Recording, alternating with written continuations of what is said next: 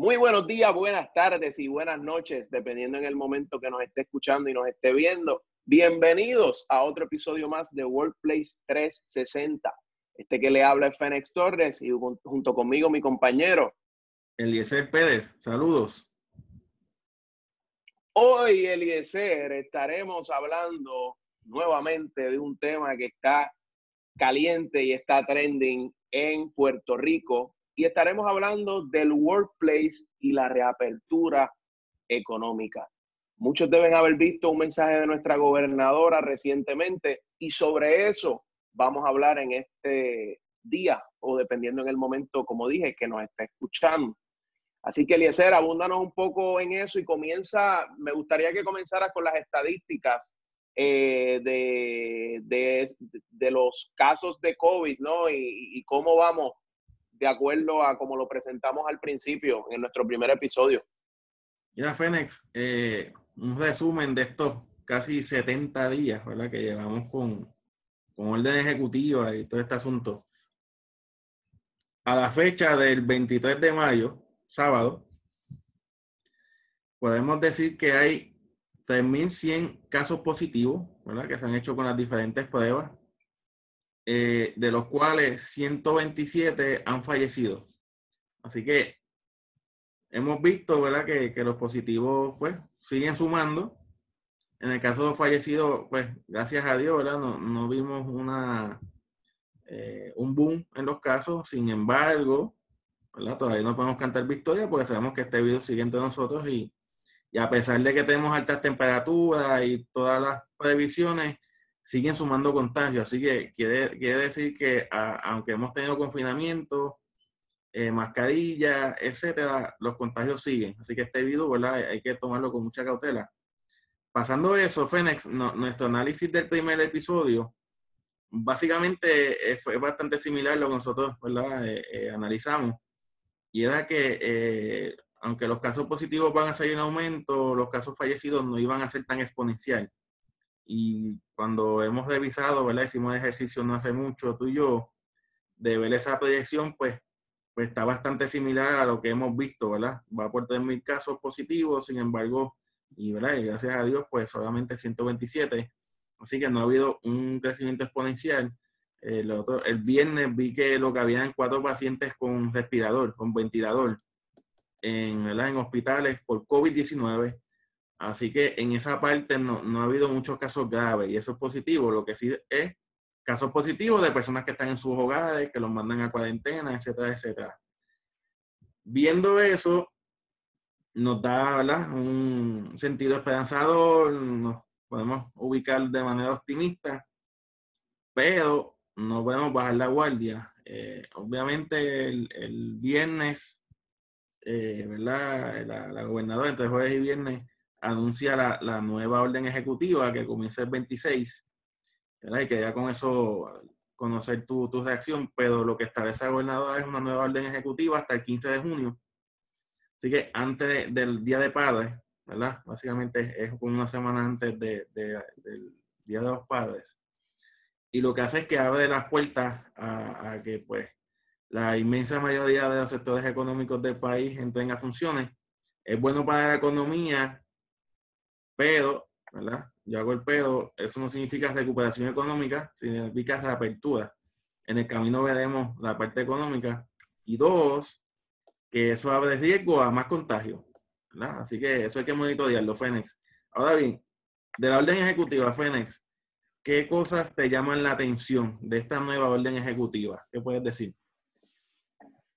Mira, la, orden ejecutiva eh, que de, la, de la cual la gobernadora habló, tiene muchos puntos, ¿verdad? Y muchos puntos que pues son pertinentes e importantes para todo Puerto Rico, pero algunos takeaways y quizás puntos más interesantes que impactan el mundo del trabajo en general, está que los restaurantes, eh, según la nueva orden ejecutiva, pueden abrir y tener un 25% de capacidad de clientes de como usualmente lo tienen.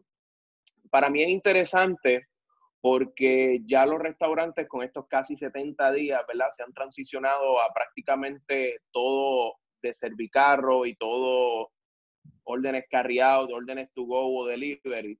Entonces, que cambien un poco los, los, los muñequitos, ¿verdad? Pues puede beneficiar, no estoy diciendo que no, ¿verdad? Y quizás beneficia a los restaurantes, pero la gran pregunta que yo me hago es si todos los restaurantes optarán por esto. Y cuando dicen restaurante, hablan de fast food también, para que ustedes pues, sepan.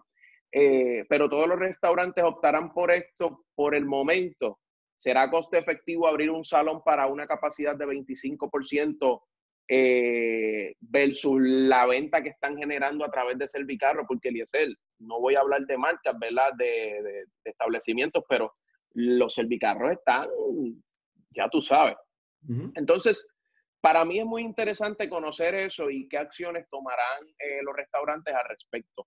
Eliezer, algo que me viene a la mente también es que quizás ya muchos lo tienen, pero oye, utilizarán algún tipo de aplicación para que la gente reserve eh, su mesa, reserve su espacio, porque vamos a ser honestos, yo llego al restaurante X y quizás hay una fila, voy a estar esperando todo ese tiempo.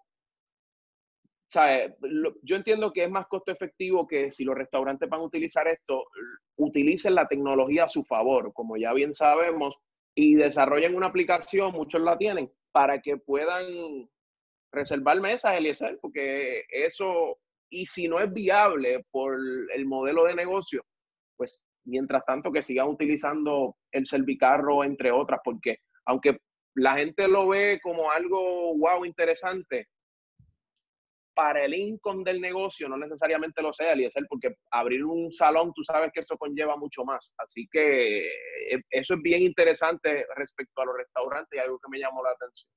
Otro, Eliezer, y con esto te dejo la palabra para que quizás puedas abundar un poco. La gobernadora habló del comercio al detal. Eh, habló específicamente de, esa reapertura ¿verdad? del comercio al detal, pero hizo un punto importante y dijo que aunque se abran, la primera opción de ese comercio al detal sea la venta online. Abunda un poco en eso, Eliezer. Mira, eh, yo creo que ¿verdad? Aunque se hay unas aperturas, eh, ¿verdad? Hay unas concesiones en cuanto a por ciento y toda la cosa. Eh, como tú bien dices, está el factor cuán rentable es yo tener la operación, el, salón abierto de ese restaurante, eh, la tienda, ¿verdad? A, la mitad de su capacidad, personas haciendo filas.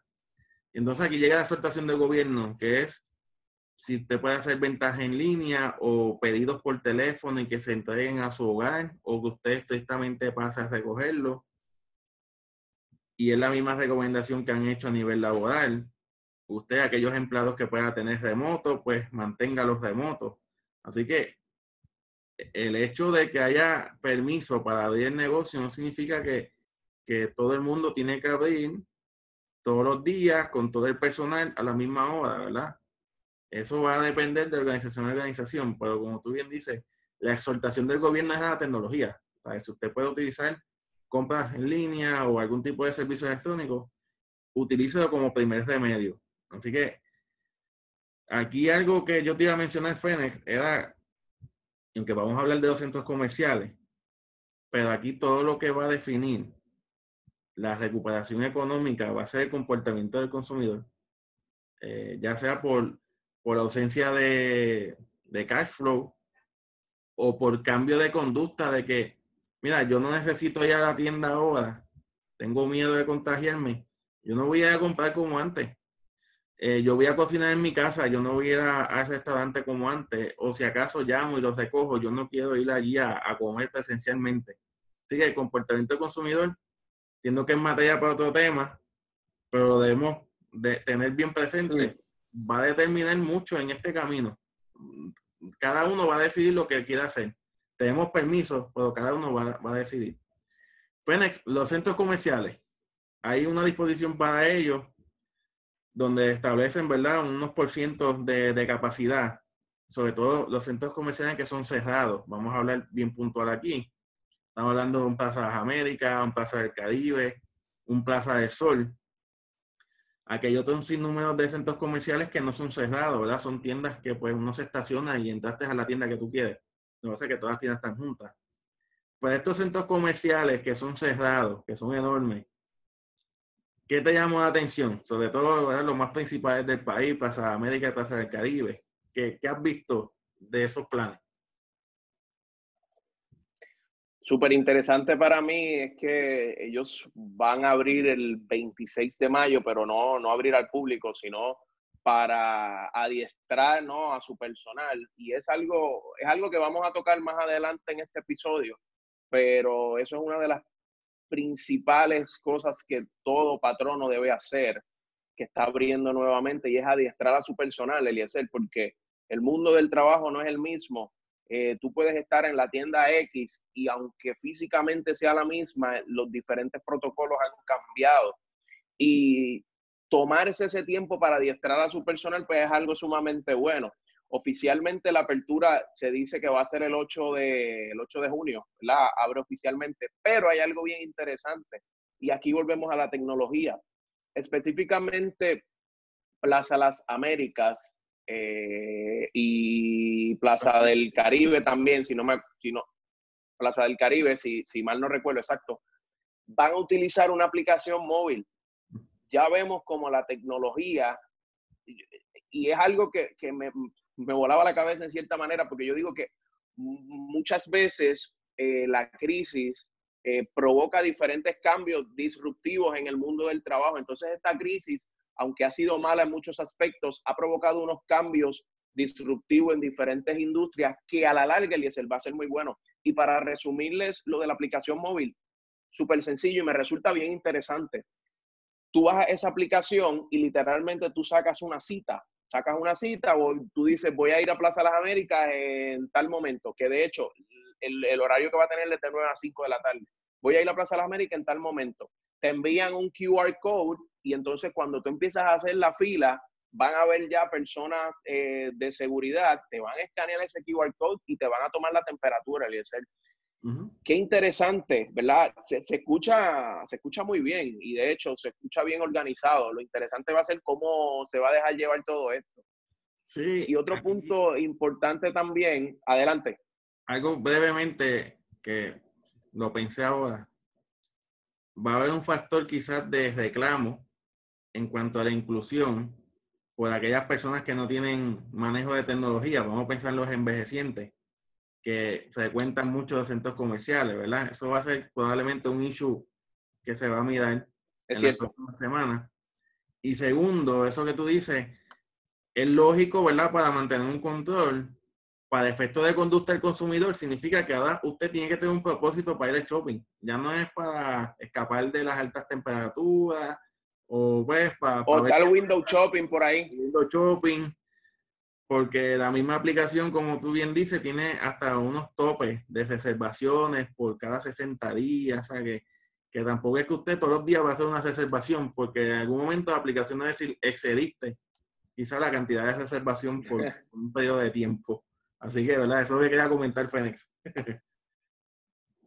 Sí, pero bien, interesante lo que tú estás mencionando, pero oye, Eliezer, vamos a ser bien honestos no es algo que nosotros impulsemos, ¿verdad? Y que nosotros promovamos, pero el, puertorriqueño es bien inteligente. Entonces, cuando son familias grandes, todo el mundo baja la aplicación y no me quiero imaginar todo el mundo hacemos, reservando. Hacemos un par y, y, nos bajamos de dos en dos.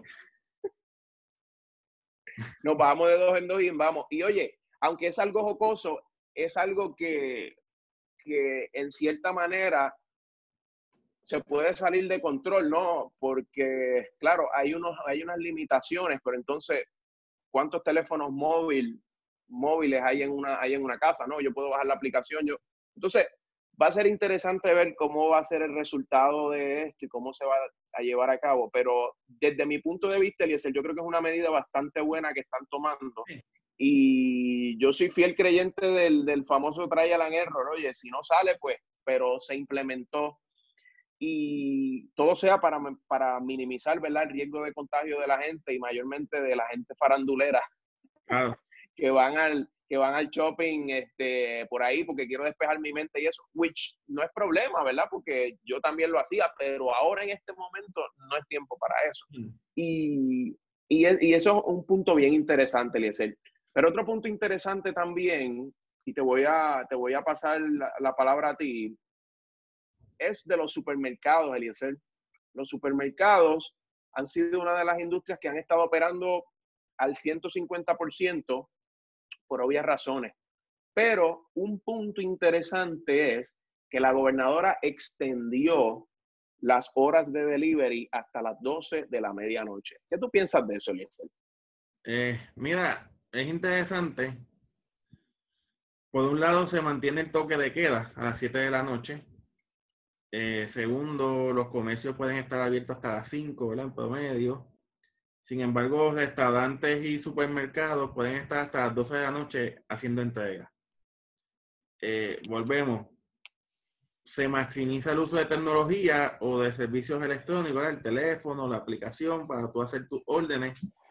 A los supermercados le ayuda, sobre todo los que tienen servicios de entrega, porque entonces, para efectos de logística, pueden despachar más órdenes y eso provoca que no se acumule ¿verdad? Las órdenes día o para uno como consumidor, vuelvo a la conducta del consumidor, cuando yo hago mi compra, pues entonces si yo la hago el viernes, pues probablemente ya el lunes la puedo buscar o me la pueden entregar versus quizás con las otras restricciones se tardaba una semana. Así que eso también va a ayudar mucho a, bajar un poco la ansiedad del consumidor. Recordemos que estamos cerca de, la época de huracanes eh, sigue temblando, ¿verdad? Y, son eventos que la gente acude al supermercado por miedo. Si esta orden le permite al supermercado tener más horas de operación, pues se puede preparar para cuando surjan esos eventos, porque vamos a tener una temporada de huracanes con COVID-19. Así que yo lo veo, yo lo veo muy bien. Fénix, otra, otra cosita para ir ya moviéndonos al impacto del workplace. Dos cosas. Podemos ir a la playa con mascarilla, hacer ejercicio siempre y cuando no nos sentemos en la, en, la arena. Está bien con sillita, no podemos llevar sillita, pero podemos hacer todo lo demás. y segundo, y segundo, sí, ya puedes ir al barbero. Así que había un permiso para lo, ¿verdad? Yo, me adelanté porque aquí mi esposa se encargó de hacerme una ayudita celestial. Pero ya podemos ir a, a, las barberías y a las salones de belleza. Así que Mira, como, como, como notas o cosas, como notas o cosas, tengo gorra por eso mismo. ya, ya el pelo no, ya el pelo no aguanta, pero ya pues, y, y, eso es algo bien, bien interesante, siempre y cuando se mantenga pues eh, e, ese sistema de citas en la barbería y salones de belleza, yo creo que, que no va a haber mayor problema. Cuando cumplan, ¿verdad? Pues, pues se puede llevar la fiesta en paz. Ahora bien, Fénix, así todo esto impacta el workplace, ¿verdad? Todas estas decisiones, los comercios, los consumidores, a final de cuentas lo que hay son líderes o dueños de negocios con empleados, ¿verdad? Y entonces cada orden ejecutiva pues tiene un, impacto en el lugar de trabajo, ¿verdad? Y, eso es interesante de este foro, ¿verdad? Por eso llamamos Workplace 360, porque es que todo incide en el lugar de trabajo, lo que tiene que ver con economía. Así. Ahora bien, se abren básicamente la gran mayoría de los comercios. Hay unas limitaciones, así que uno, vamos a tener personas tomando beneficios por desempleo porque no todos van a poder trabajar. ¿Está bien? Así que el desempleo se sostiene. Quizás va a haber una baja en los indicadores de desempleo porque ahora van a llamar ¿verdad? un sinnúmero de personas poco a poco pero no todo el mundo va a poder regresar a su lugar de trabajo porque será un comedor de restaurante un 25%, así que necesito un 25% de mis meseros, ¿verdad? Y cada vez que vea la métrica, pues eso significa un por ciento de empleados. Eh, pero, donde quiero, ¿verdad?, escuchar tu opinión. Este ejercicio de, yo tengo mi negocio, voy a abrir, solamente puedo recibir 50% de los clientes, 25% de los clientes, whatever siempre y cuando se sigan las normas legales, va a requerir una toma de decisiones de negocio. ¿A quién yo llamo? ¿Y para qué los llamo?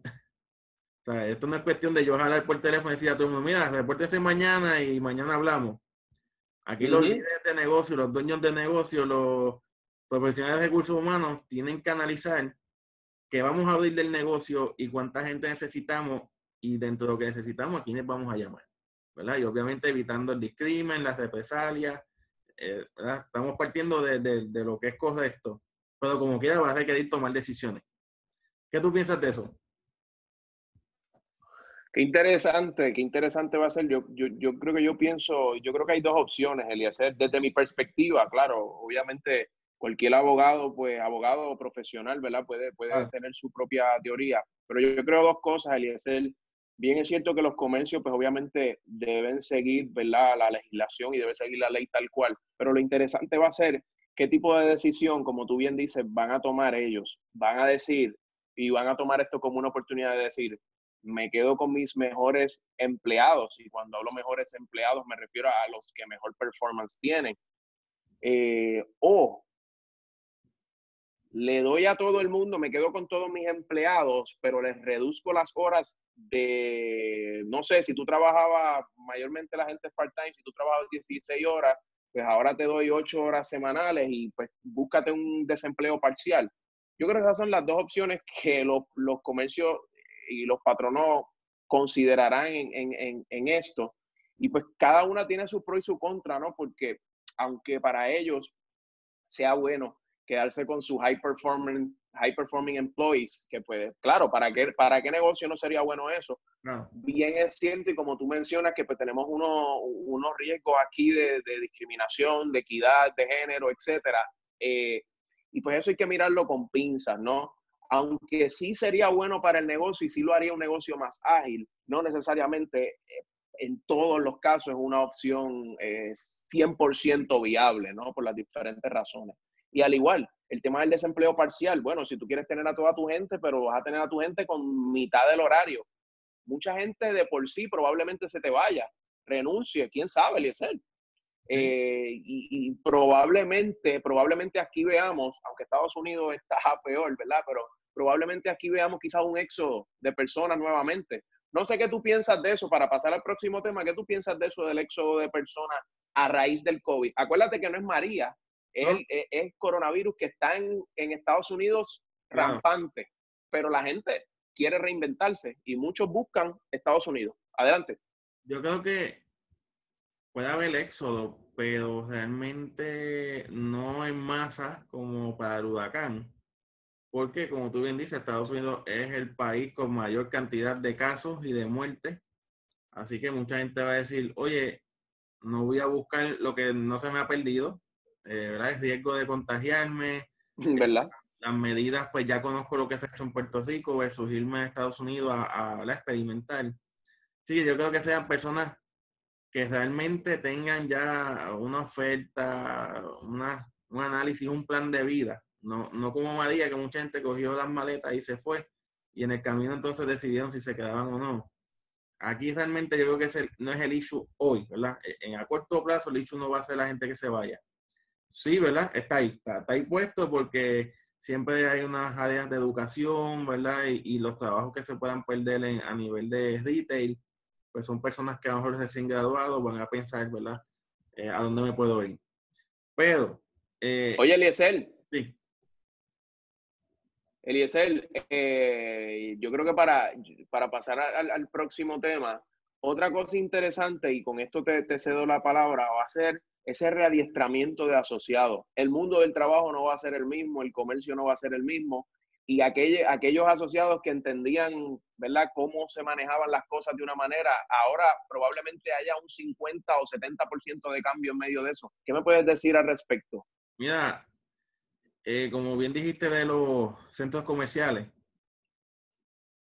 aquí mucho comercio va a tener que redefinir su, su manera de dar servicio, su protocolo de servicio. Van a haber procesos que van a ser cambiados, modificados, porque pues si pensemos en una mueblería, que normalmente la gente iba, veía la nevera, veía el juego comedor, mira, me gusta ese, te lleno el papel y después espero que me lo entregues al hogar ahora entonces por la llamada, por la aplicación, pues los procesos cambian. O sea, eh, probablemente alguien va a tener que hacer cosas que no hacía antes de, esta situación. Así que algo que nosotros recomendamos, uno, y dos, que esperemos que esté pasando, es que los patrones estén sacando tiempo para adiestrar a su fuerza laboral. No, no es meramente con la vez en las manos y no puede tener fiebre. O sea, eh, esa es el protocolo de seguridad. Con eso se cumple. Pero ya en el negocio, ¿eh? Ese restaurante, ¿cómo vamos a recibir a los, a, a los clientes, ¿verdad? ¿Cómo le vamos a explicar que te puedes sentar aquí y aquí no? Este, en estos días salió un artículo de una cadena que no voy a mencionar, que tenían, ¿verdad? Ya un, un ensayo y tenían una persona destinada a coordinar la experiencia de servicio de los clientes de una cadena de fast food. Así que se empiezan a insertar términos que hace muchos años ya estaban y muchas compañías no le hacían mucho caso y ahora tienen vigencia. Volvemos, cambio disruptivo por las situaciones que están pasando. Así que el adiestramiento va a ser vital, Fénix. Pero algo, ¿verdad? Ya buscando cerrar acá el, episodio, va a seguir el reto que hablamos en el episodio anterior, Fénix. Se abrieron más comercios, pero no se abrieron las escuelas ni los cuido. Así que ahora va a haber más probabilidad de trabajar, pero esos padres de familia tienen la misma circunstancia. Tienen sus niños, el familiar enfermo, el que tienen que cuidar. Entonces aquí la otra parte va a ser esas decisiones que toma el patrono. ¿Cuán flexible puede ser realmente, como tú diste de ejemplo, ¿verdad? Hay un empleado que yo le puedo dar part-time, quizá algunos pueden enviar a trabajar remoto, pero realmente los patronos van a estar eh, mentalizados para ser flexibles en los casos donde se pueda. Siempre hago la aclaración de que el que está en la cocina del restaurante, yo no lo puedo mandar a través remoto, ¿verdad? Pues, por si acaso alguien, ¿verdad? Piensa que estamos diciendo que, que cualquiera puede ir remoto. Pero ese empleo que cualifica para trabajar remoto o para ser flexible en horario, los patronos estarán mentalizados hoy en eso.